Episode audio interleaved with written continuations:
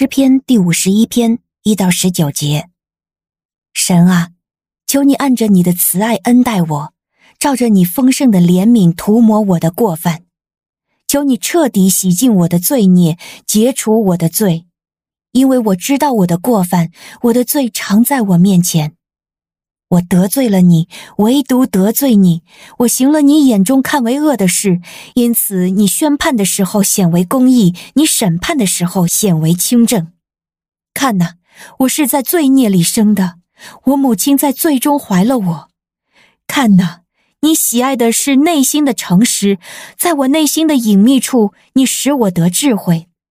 求你用牛膝草洁净我，我就干净；求你洗净我。我就比雪更白，求你使我听见欢喜和快乐的声音，使你所压伤的骨头可以欢呼。求你掩面不看我的罪恶，求你涂抹我的一切罪孽。神啊，求你为我造一颗清洁的心，求你使我里面重新有坚定的灵。不要把我从你面前丢弃，不要从我身上收回你的圣灵。求你使我重得你救恩的喜乐，重新有乐意的灵支持我，我就必把你的道指教有过犯的人，罪人必回转归向你。神啊，你是拯救我的神，求你救我脱离流人血的罪，我的舌头就必颂扬你的公义。主啊，求你开我的嘴，使我的口宣扬赞美你的话。因为你不喜爱祭物，我就是献上燔祭，你也不喜悦。神所要的祭就是破碎的灵，神啊，破碎痛悔的心，你必不轻看。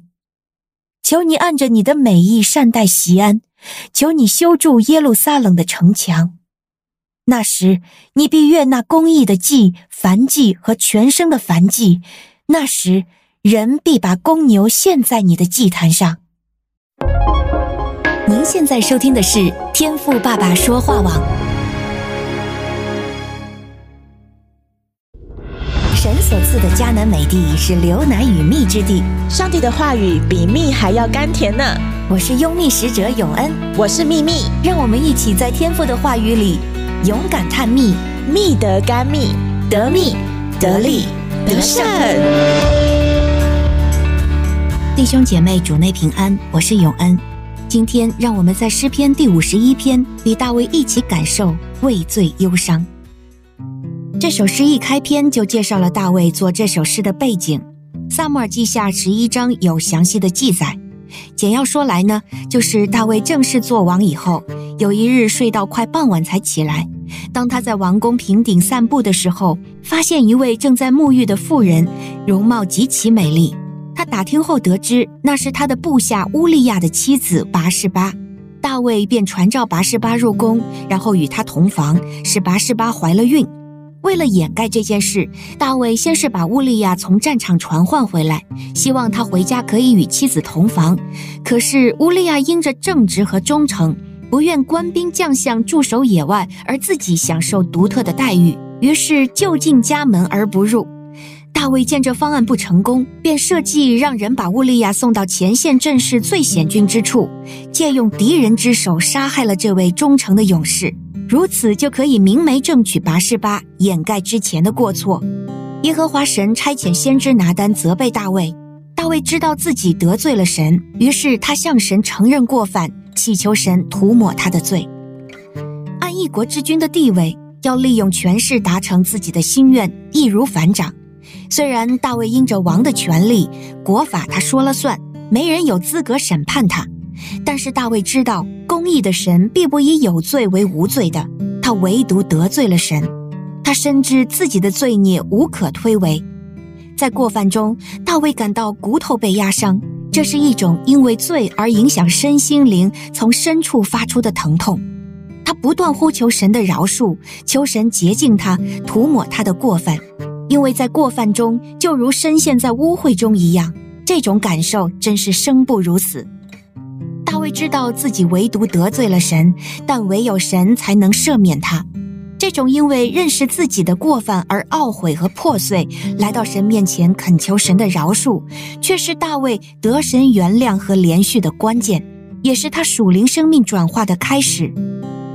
神啊，求你为我造清洁的心，使我里面重新有正直的灵，不要丢弃我，使我离开你的面，不要从我收回你的圣灵。在旧约时代，神的灵是可以出入人的身体的，就如神离开了扫罗。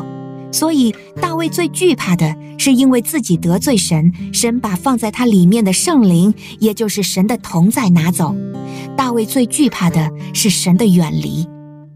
大卫承认自己生来有罪，出生后也不断的犯罪，但是神所喜爱的是内里诚实。所以，人若肯诚实面对自己的罪，坦然向神承认，而不遮掩推脱，这首先就能得神的喜悦。可是，例行公事般的没有感觉的承认，是一种麻木不仁和没有诚意。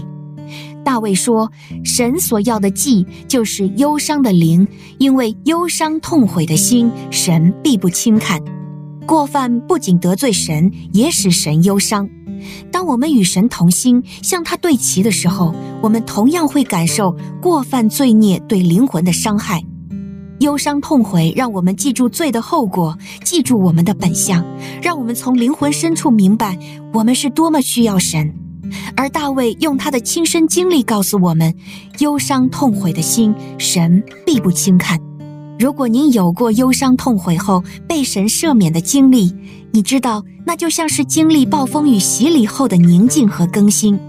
我觉得人能经历忧伤痛悔是宝贵的，因为这使我们与神的恩典相连。